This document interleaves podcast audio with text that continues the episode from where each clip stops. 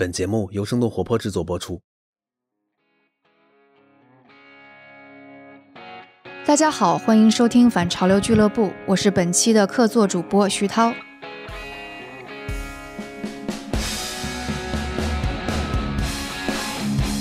今天我们请到的嘉宾可谓经历了音乐产业和偶像产业的变迁。八十年代，他在日本是音乐产业和偶像产业的参与者和观察者。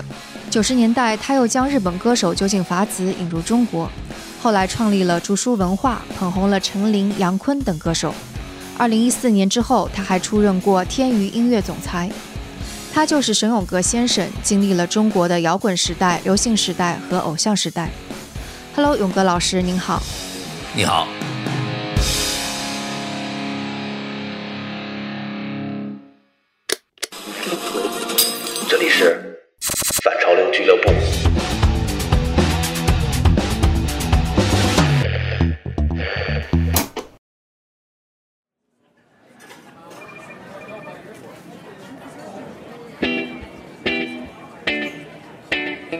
和沈老师的会面是约在望京的一家西餐厅里，我们的对话开始于当天刚刚直播完的 Together at Home 在线演唱会。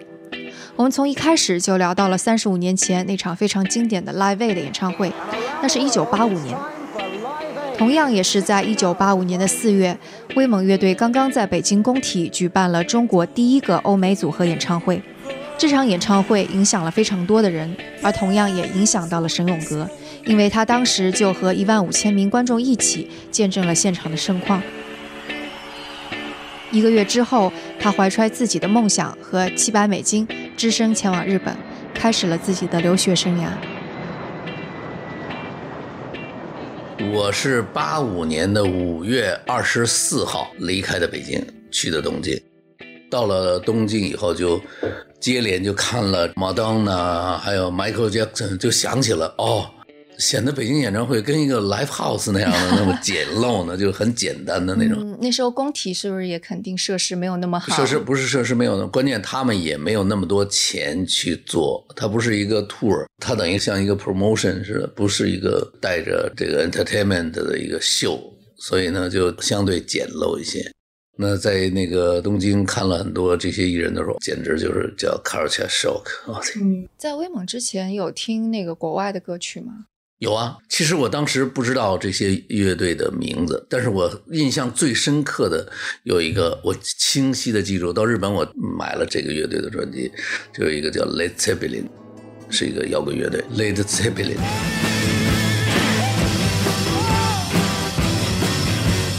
就是在那个八五年那个 Live Aid 的时候还翻车了一下的，对对对对对，没错没错，嗯，他跟当时的 Hard Rock 不太一样的是，他有点那个。就重金属，咱们叫重金属的那个那个呐喊的那个。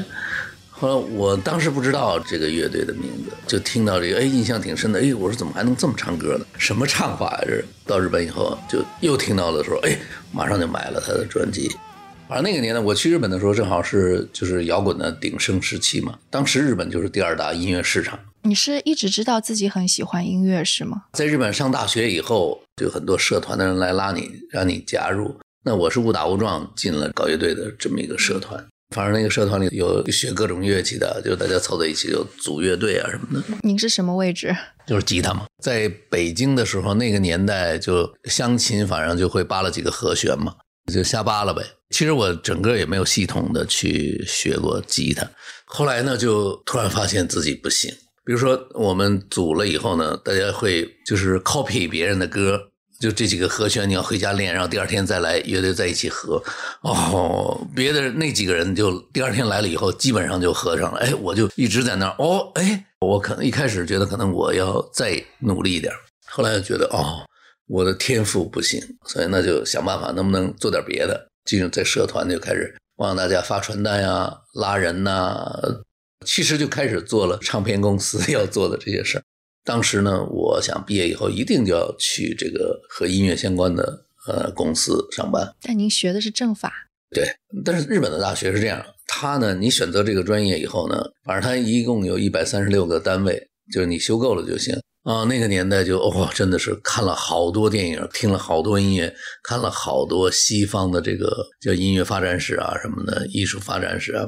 然后大学毕业以后就一定要进唱片公司，就三年级的时候就开始找，哇，面试了好多唱片公司，因为当时日本唱片公司很多。那后来呢，就在日本这家公司叫就是 Victor，他们去世界的时候叫杰维西 Japan Victor Company。所以当时应聘的是什么职位？当时他们不分职位，就是新入社员，社员就是公司职员的意思。进来以后什么都没有，先集中培训嘛，集中培训半年才会派出你去部门。培训什么呢？先要对公司的历史有一个了解，因为当时杰维西是一个很大的公司，它是松下的一个公司，生产电器的，什么 video tape 也生产，反正先是参观呀什么的，对公司有一个了解的那样的教育嘛，对那个著作权版权的培训呀什么的，做了差不多大半年嘛，然后就开始那个我们叫发行。发行是什么？发行是说要把那个磁带卖出去，是这个意思？就你要把你的唱片丢到唱片店里去，有点像地推了，是吗？有点像地推，对对对对。然后能不能让店里多摆摆好，把你的位置摆好一点啊？多卖一些你的唱片，总之就这么一个职业吧。我因为我是被专门就是被这个行业训练了，从零到一百我都被训练完了回国的。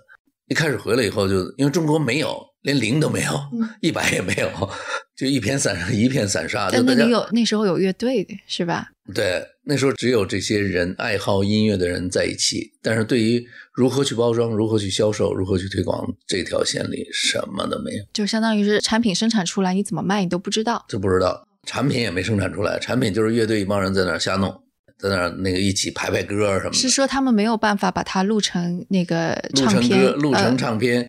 但是录完唱片以后，你还要混音、track down 啊，还要 mastering 啊什么的，有很多后期的后期的制作。对后期的制作要做。一开始就觉得，哎，这个机会挺多的。后来就一进来以后就觉得，哦，就一个人要把什么事儿都得干了。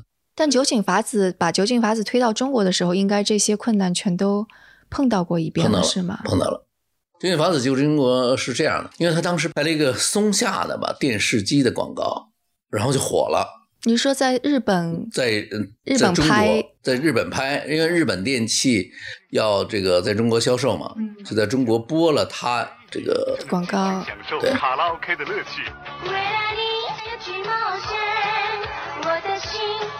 但他也不是特地为中国观众拍的，完全不是，完全不是，就是拍日本的宣传的广告。因为九井法子那时候在日本也挺火的了，呃，公司就说，既然人都火了，咱们就那个唱片也卖过去呗。有多火呢？就是凡是对社会有认知的人，全知道酒井法子。这中日历史之间呢，有三个女人是中国人最认知的，一个叫李香兰，三十年代，然后山口百惠，酒井法子。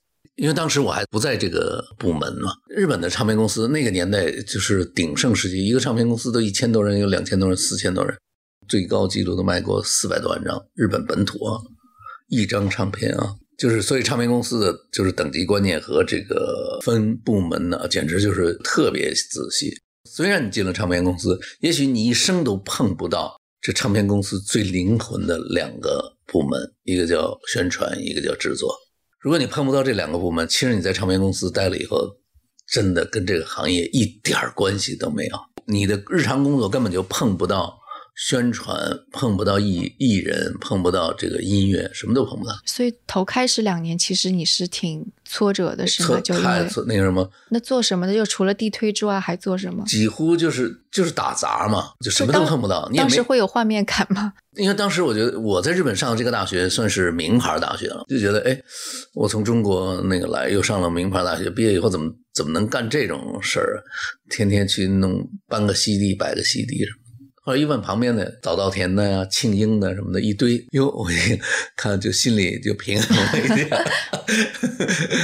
因为我们其他部门的人都要穿西装的，只有制作和宣传的人是奇装异服的，可以染头发什么的。正好在我们那一栋楼里的四楼和五楼，哦，他这个电梯一开，你就可以看到整个他那办公室堆的又乱，那些人走来走去的，反正都是那些。那个特有个性的人，我什么时候能够进这个部门啊？当时日本的公司是不招外国人的，我算是一个建公司以来第一个招的外国人。然后呢，就他们就找，一般他们会找人事部说我们有没有这样的人才储备。人事部说，呃，我们这儿有一个中国人，这就给我拎到这个制作部去了。这我还想什么事儿啊？就说那个酒井法子，你知道？我说知当然知道了，因为那什么嘛。然后我就开始做调查、调研，出差回到北京，来去联系这些发行的事儿。然后呢，就带他来做宣传。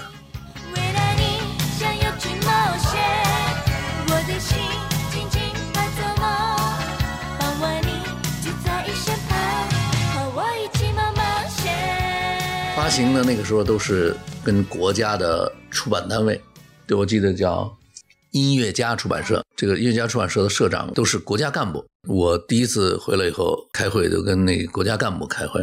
后来就带 九井法子回来的时候，当时做音乐节目的什么北京台什么的，什么音乐潮什么的，乱七八糟，有一些音乐节目，然后就把他们找来，就是类似像新闻发布会似的这样的，租了一个场地，叫来很多记者什么的。这些记者来了以后，按理来说应该都给他们都布置好了，你们应该坐得下，然后我们来讲一讲什么的，哎，发行的专辑内容什么的。没有，大家都一来了以后，大家咔就都所有的人都把我们给围住了，然后在那拍照片什么的啊，那什么这样的。这是怎么？是说围着酒井法子在拍围着酒井法子就在那儿，那个主持人什么的都在那儿自己跟他拍照片啊什么这那这那。怎么就开不下去了是吗？怎么回事？所以就相当于是是是在说这个流程啊什么也没有做的特别好。那个年代，你像到了九十年代，其实在这个九井法子之前，我还被派到香港去待过一阵儿，有一个 Hong Kong Medium，嗯就是世界音像博览会，有这么每年都有，只有那一年在香港办了，也是把我一个人给扔了，说你是中国人，直接去香港，哎呦。说去香港那个年代，香港人一句普通话都不会跟你讲的。然后，可是公司又觉得你是中国人，肯定没问题。我去了以后，他们根本就不跟我们说普通话。那你跟他标日语吧，也他们也听不懂，然后只能用英文来跟他们交流。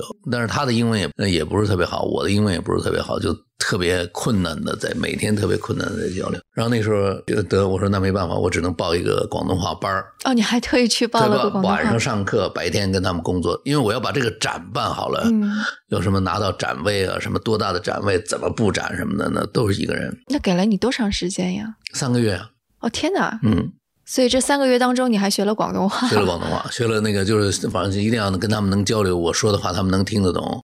那时候在香港晃的时候，就街头我到处放的音乐，我说怎么放的都是日文歌？他因为唱的是广东话，但是他们都是翻唱日语的歌，这是我记得挺清楚的。后来我回北京以后，还是这样。哎，我说怎么放的都是日本的旋律啊？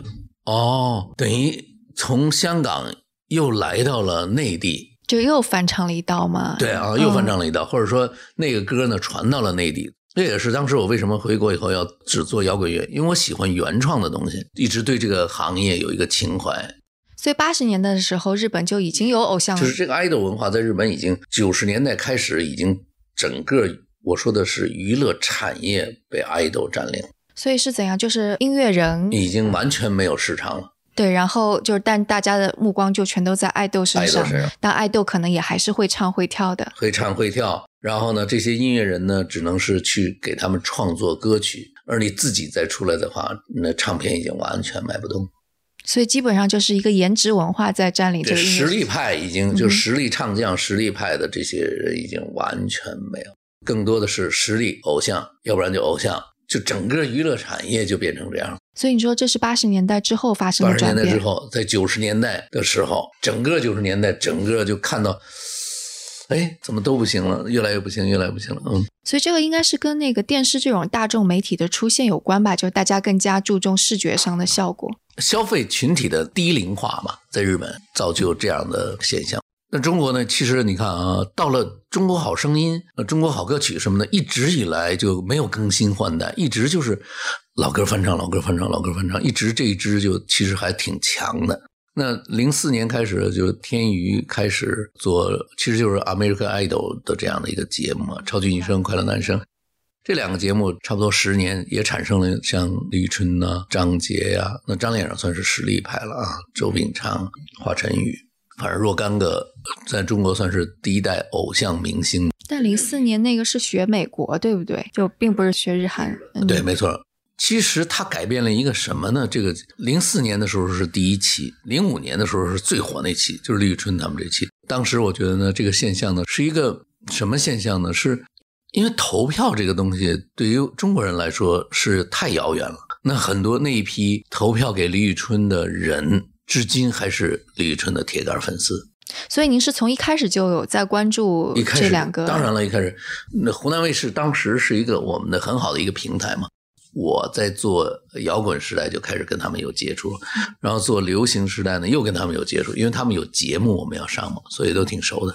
当时他们零四年的时候，哦，就你还邀请我去，就是说帮他们策划一下怎么做这个后期怎么做。嗯，当时您在做竹书文化，做竹书文化，嗯对啊，所以呢，开启了中国的这个偶像时代的这样的一个一支嘛，天娱算是湖南卫视这一支。那这个做了下来十年呢，为什么后来不行了？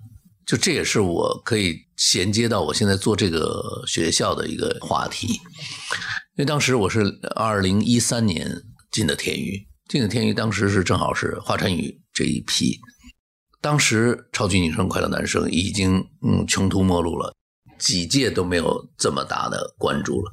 这一三年这一届呢，那也没有那么大关注，甚至到他后一届的时候，你可能都不知道。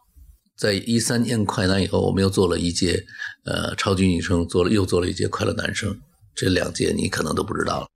为什么呢？人的关注点不在这儿了，这里面出来的就你说关注点不在这儿了，是是说关注点去哪儿了呢？那个，比如说，大家可以用不同的平台去接触到，比如日韩的这个 idol 情报啊，就有更多的产品进来了，而且我们的产品又很弱。呃，弱是弱在哪儿呢？因为这些人我们叫这个快速造型，就他们在出道的半年前还是一个普通人。透过海选，我们把他们都选来以后，集中在一起以后，连一个月都训练不了。然后在这里边选出一百个人来，再从一百个选出二十个，选出这二十个来会做一个月的节目，这一个月就让他火了。等于在这之前，你想想就这么长时间，对于走如何去做艺人，如何去做偶像，他什么都不知道，而他接触的对象就是一个电视台的栏目组啊，你要这样做，你要这样的，而栏目组告诉他的都是你应该怎么做这个节目，没有人教他你应该怎么做人，你应该如何树立人格。就我们说起来，其他职业上这就叫无证上岗。对，没错，就是这么一个草草的一个节目，把这些普通的人硬给推到上百万、上千万，甚至上亿，成为这么多人的偶像。而到了二零一三年的时候，有韩流来了，韩流来了以后，就是中国的这个本土偶像在和韩流和日本的偶像同台竞争的时候啊，一看完了完了。我们就像三线城市的那个小孩一样，首先呢土，第二呢没修养，第三呢实力也不行，因为唱跳的实力也不行。但是就是您刚刚也有说，说九十年代无论是韩国还是日本，其实偶像的这个产业就已经出现了偶。像出现了但，为什么中国就没有传到中国来，为什么呢？是因为消费偶像这个群体是从九零年以后的人才开始的，嗯确切的说是九五年，绝大多数粉丝都是九五后，啊？你刚刚说的是那个说出生年代是是九，出生年代。这是为什么？就比方说酒酒井法子，他也能够火起来，对不对？酒井法子呢，不是说年轻人喜欢的偶像，是因为那是那个年代的，差不多广告打一个广告，每个人都能火吧？啊，这样子 是是是一个宣传的一个一个一个一种模式吧。只要你这广告，你看狂轰乱炸的在央视，在那全国，那你肯定火了，没有什么可聊的。但您做竹书的时候没有去考虑过吗？说您您刚刚也说了，经历过摇滚时代、流行时代，但是您当时要把日本的这一套产业复制过来的时候，不是直接 copy 的那个偶像的那没有个套，没有完全没有 copy 偶像，因为我觉得当时中国是一个实力派的市场，所以消费者的选择，这个是为什么会是发生？，因为中国人，你那个年代是你如果唱的不好的话，那首先你就会被 pass 掉的。中国那个年代火的，没有一个唱的不好的。所以就相当于说，那个时候大家对音乐比现在还更加有要求吗？难道为什么呢？因为你想啊，会不我们也跟那个电视普及率没有那么高有关系啊？电视呢，就央视这么多年来，中国造星呢，一直央视就占了百分之八十吧。透过各种通路来，只要你能上就能火。然后湖南卫视呢，等于算是第二个这可以造星的。那还有呢，和湖南卫视并肩存在的就是我们这些唱片公司。那唱片公司呢，等于没办法撼动央视，只能撼动湖南卫视和全国和湖南卫视平行的这些。那我们就哎策划它，比如说你可以上这节目，上这节目，只要给我们机会，我们就让艺人去上。九零年之前出生的中国人呢，在选择上就是一个木讷，几乎不会选择。大家是从小受的教育就是被给予，填鸭式教育下的，对，把媒体之前放两个字叫主流媒体，就是你给你什么你看什么嘛。而九零年以后出生的，因为移动互联网的普及，变得你我可以自己去 choice，我自己去选择我喜欢的。比如说现在的有很多人在直播，我操，怎么你会觉得这这他妈怎么这种人也能有这么多粉丝？嗯嗯，对，你不能用你的眼光，去这长尾理论出来了。对对对对嗯嗯您刚刚说的有一个对我挺有启发的，就刚刚我们为什么说偶像出不来？您说最主流的是央视在主导着这个触及到用户，那这个还有一个价 主流的价值观、审美的这种偏向，那个是那偶像肯定是出不来的。呃只有央视造的偶像嘛，对对对，谢晓东啊，嗯是。蔡国庆啊，嗯对，就如果真的是像日本的那个或者花样美男那种，哦，那那那肯定不行，对，所以这能就造成了可能最开始的在造星方面，它也不能够说是个完全市场化的导向的。即使就算是您当时看到了说偶像产业肯定大有发展，放到国内来你也复制不成功，因为只有一个通路。当时有啊，有像那个青春美少女，也是一个哪一年呀？就是九十年代的时候，九十年代初的时候，有一个一个女的做的一个组合叫青春美少女。这个组合五六个人，当时我跟这个人还聊过，他说：“哎，你怎么从日本回来？你为什么不做？”我说：“这个 中国没有这个市场，你做不来。”然后呢，他还跟我说协商要做一些什么音乐，我说一定要做舞曲啊，去让他们跳啊，把青春活力唱啊跳啊这样的一个形式嘛。当然了，后来台湾的这个 F 四对对，来了八，十年代可能小虎队算是八 小虎九十年代队小虎队有火过像 F 四这样吗？有火到这个程度？小虎队是我小时候的 偶像，不就不是我的偶像，但是就身边的小伙伴们都很喜欢他。你你一直在躲避这个你的偶像的这个东西，那最终你的偶像是谁呢？哎，我还真的是，我小的时候那个好像崇拜偶像崇拜的挺少的。哦，对，回到刚刚说的，就刚刚我们说啊，因为央视的这个存在，所以可能那个偶像没有在九十年代起来。但是你看，呃，两千年之后，零四年超级女声出来，那算是一个偶像的缔造，湖南卫视也越来越有声量。但为什么在漫长的零四年到一四年这个期间，中国没有去发展偶像的这个产业呢？那偶像这个产业必须嗯有一个特别特别重要的，就是就你要给他一个积累粉丝的平台。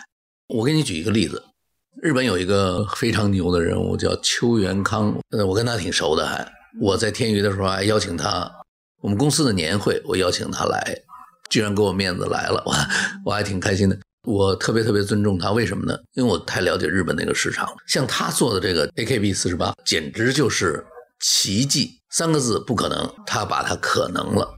因为在日本的整个的娱乐市场都被封得死死的，一点缝隙都没有。如果你是一个新公司的话，对不起，你只能在最底层，上面这一层你连拱上来的可能性都没有。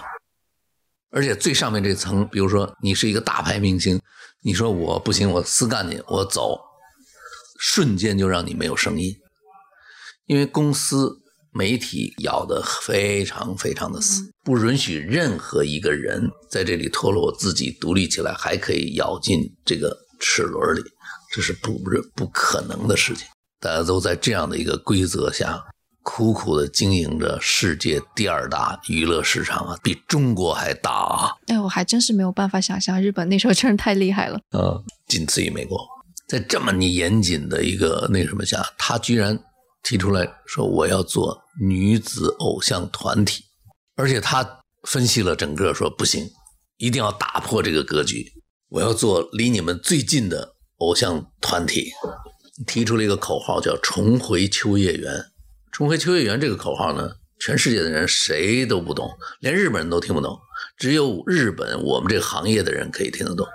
因为秋叶原是一个干嘛的地儿呢？它是一个卖零件儿的，有点像我们的中关村的那个，就海龙大厦，海龙大厦，更确切的说像，特别像深圳的那个这一整个一片街道，什么你想买什么，你想攒一个什么电子产品都可以，你都可以在这条街上买到零件儿。所以这条街上一到周末就吸引的全是宅男，所以这些宅男们就会聚集在秋叶原去买他们的零件。买完零件或者买完什么以后，就会聚在那儿喝个茶呀什么的。那时候呢，我们唱做唱片公司的人呢，做宣传的呢，就会叫我们叫路演。一到周末呢，就弄这么一块地，然后拿个喇叭，拿一个麦克风，然后带着我们的艺人，刚出道的艺人，唱个歌、跳舞什么的。后来呢，因为电视、电台、呃平面媒体、网络媒体的发达，这块地儿就给废了，你知道吗？没有人再去拉着艺人去那种地儿去那个路演了。让他提出重回秋叶原，就在秋叶原做了一个三百人的剧场，每天让这四十八个女孩分成三组，现场表演，然后来吸引粉丝。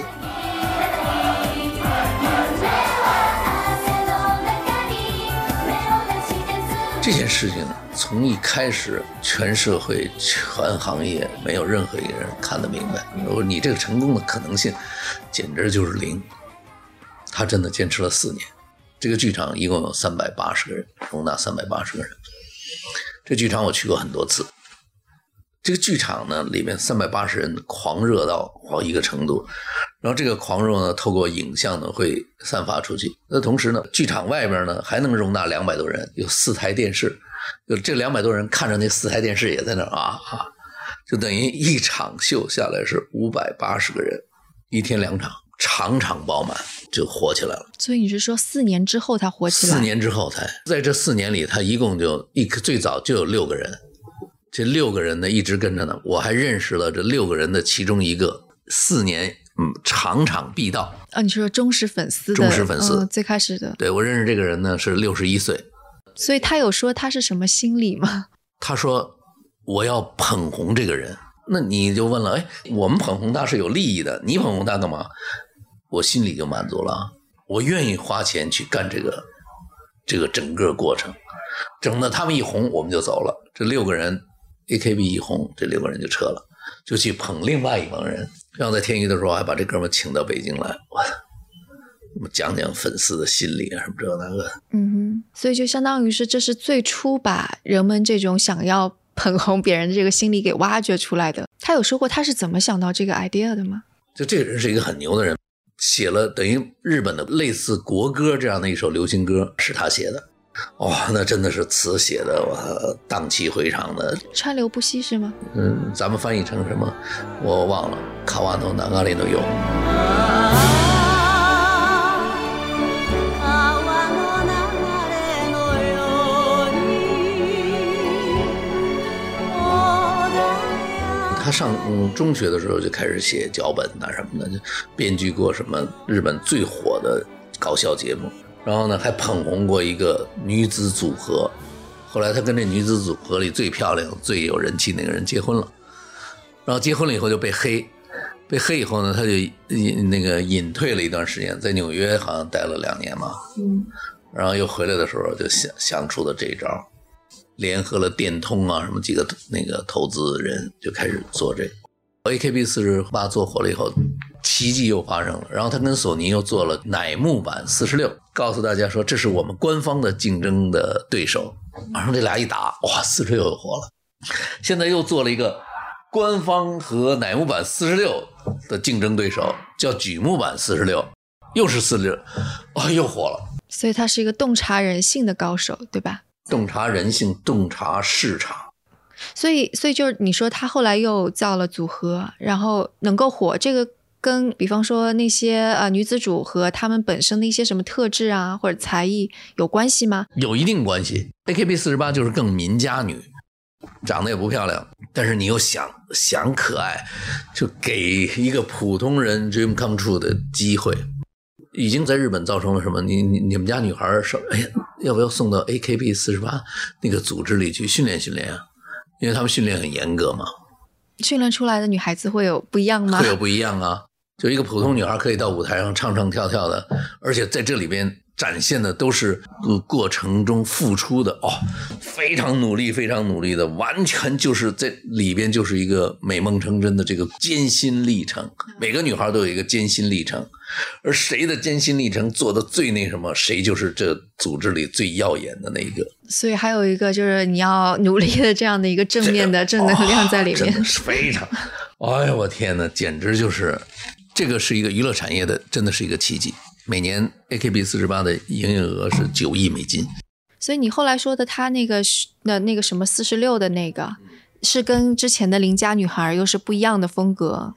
完全不一样。就是那个就是淑女、学霸、聪明，还有设名牌的什么学校什么的，嗯，还要设学霸人设，对，嗯，都是这样的一帮人的组合。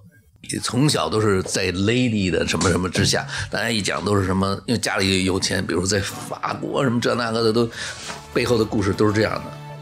花屋の店先に並んだいろんな花を見ていた日本呢，就是男偶像团体有一个公司在经营，叫杰尼斯。刚才 SMAP 只有这个公司可以做男偶像团体，这么多年 没有任何一家公司敢做。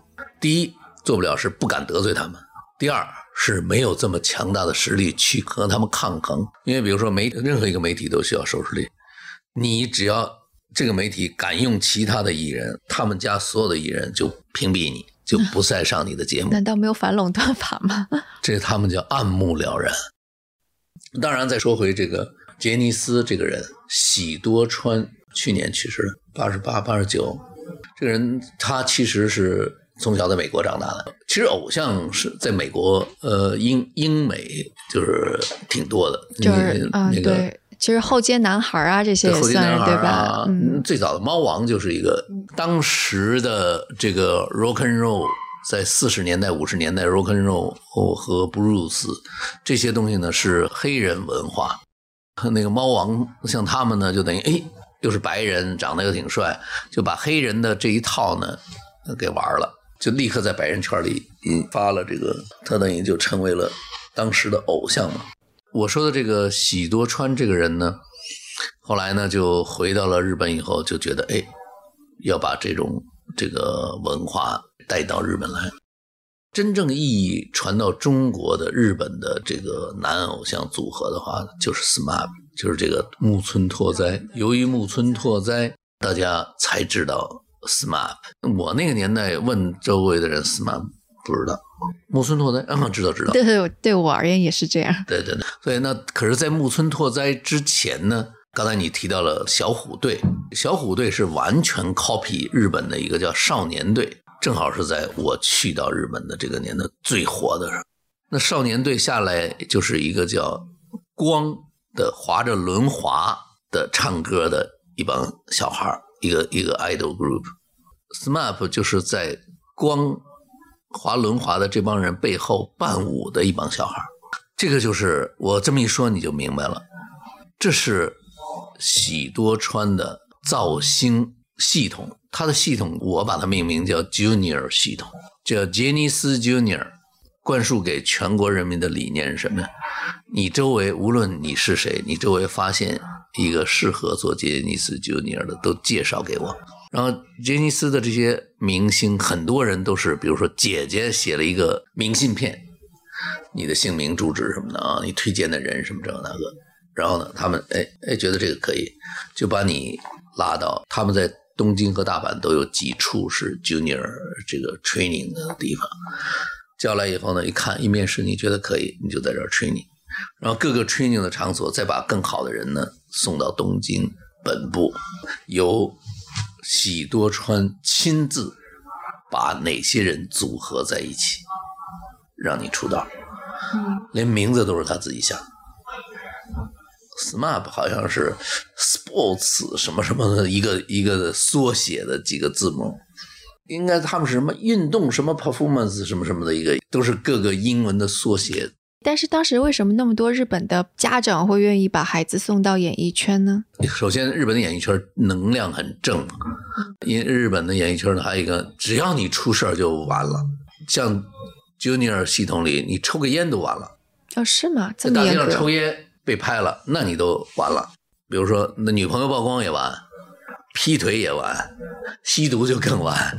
总之，你只要有负面的东西就完蛋了。这些榜样们呢，就是一步一步的成长成，当他四五十岁的时候，还是一个很哎，还在比如说电视台做一些工作啊什么的，是一个都很正的形象，啊，所以就是相当于这个可以成为一个长期的职业，非常有保障。非常有保障，收入又高，而且呢，能够从一个什么都不是的人，可以训练成这样。没出道没有那么成功的人，也依然可以有这样的生活，是吗出道没有那么成功的人，你就可以去做幕后了，可以做去做普通过普通人的，因为这个行业呃，产业也足够大，对，嗯，就相当于是说，这些新人不管怎么样，这个产业当中还有其他工作岗位可以容纳他。这个喜多川呢，我觉得他对少年美学真的是无人超越。他的美学就是如何塑造美少年形象，这个美学是没有人可以超越的。在九十年代中叶的时候，李秀满有一个李秀满，我不知道你听说过这个人？李秀满，你是说韩国对，就这是 S M 的，嗯，就等于是练习生的创始人。他好像是八九年创办了 S M 这家公司，是吧？八九年他还在唱歌，他是一个歌手，他应该是九五年推出的 H O T。我曾经在九三年的时候在日本的时候碰到过他，所以他在日本也是正正向日本学习吗？他专学的就是杰尼斯喜多川的。嗯有一天如果能够真的跟他坐下来心平气和聊的时候，我一定要问他这个是没有学到喜多川的灵魂呢，还是你已学到了而一定要另辟蹊径？就是这是我特别想问他。哎，所以差别在哪里？差别在一个是美少年文化，一个是技术性练习生。练习生是什么呀？就是你要把唱跳，我首先要收很帅的，当然要把唱跳搞得很好，啊，你说韩国更加偏技术，然后就是对相貌要求更高。统一性。嗯、对对对，S M 的统一性比较高。对，结果接下来在两千年之后火的还是韩国的 S M，你指的是在中国吗？呃，这整个东南亚做的都挺大的吧？那韩流等于 H O T、Super Junior、东方神起，就回灌回给日本的话，为什么可以回灌呢？是因为他们是韩国人，首先，就在日本不允许，我刚才已经跟你讲了，不允许有第二个公司可以经营这个偶像团体。啊其实相当于是市场上是缺乏竞争的。市场上完全没有竞争，完全大家所有的人都在品味着喜多川，还有他侄女和他女儿。他们公司只有三个 producer，就是可以碰艺人。哎，你们几个人组合在一起做这个类型的，你们几个做这个类型的，只有三个人可以做。那这三个人做的那个也不一样，但是呢，他终究还是对，太单一了，太单一了嗯这么多年一直是单一的偶像团体市场。当韩流来的时候，尤其是 Big Bang 这样的团来到日本的时候，真的傻了，技术流。技术流。Big Bang 是 YG 这个公司做的。我第一次看他们演唱会的时候，我也傻了。我觉得这个做的太好了，比日本的组合做的真的是就叫升级版。那个 Hip Hop 的节奏加上旋律，他把这个已经揉的非常非常好。那这个 hit 来自于 Eminem 的 hit，YJ 这个人在美国的时候，自己本身是一个 dancer，也会唱，这在那个 Big Bang 的音乐上下了很大的功夫，太有魅力了，所以日本就是因为太僵化了，化了所以他没有办法把新的东西对嗯走出这样的那个团，所以让这个团让团文化、偶像团文化反观回日本。所以感觉就是文化这东西，就是你越 open minded 越杂糅，可能越能出好东西。这个类型的东西，那韩国还是竞争不了，因为我们对韩国更开放一些，进韩流之前，所以韩流进来的多，而我们对日本一直就锁得很紧，就没让他们进来，所以呢，他们的东西其实对我们的大众的影响不大，因为他们没有一个团像 XO 啊。没有一个中国的艺人是从日本的团里走出来的，而 XO 里一下回来三个，哦，这一下 XO 啊、Big Bang 啊这些韩团一下就在整个全社会的认知上要大于日本，但是他们的真正的对市场、对他们所在的这个市场的影响力呢，其实我觉得是一样的。对，所以像韩国这种面向全世界招呃练习生的这种策略，反而帮他们好像更加全球化了一些。是一个是那个国际化了一些，一个是这个风格元素也更多了一些，而且呢，产品类型已经很成熟了。这才真正摆在我们面前的，就中国的娱乐市场应该怎么走。好了，以上就是本期反潮流俱乐部的上半部分内容。下半部分我们将聊到，在见证了日本偶像的变迁和被打压的中国流行文化后，中国的偶像发生了什么样的演化？他们将如何和其他国家的偶像同台竞技？以及隐藏在这个背后的终极问题：偶像产业对于年轻人和这个社会意味着什么？那本期节目的文字和图像资料也将在我们的公众号“生动活泼”上完整呈现，你可以关注后查看。如果你喜欢这档节目，可以分享给你的朋友们，或者在苹果 Podcasts、Spotify、喜马拉雅以及网易音乐等平台上给我们评分留言，这将对我们十分有帮助。有任何问题，还可以发邮件给我们，我们的邮件地址是听 at 声刀 fm。那也欢迎你收听生动活泼的其他节目，我们下期不见不散。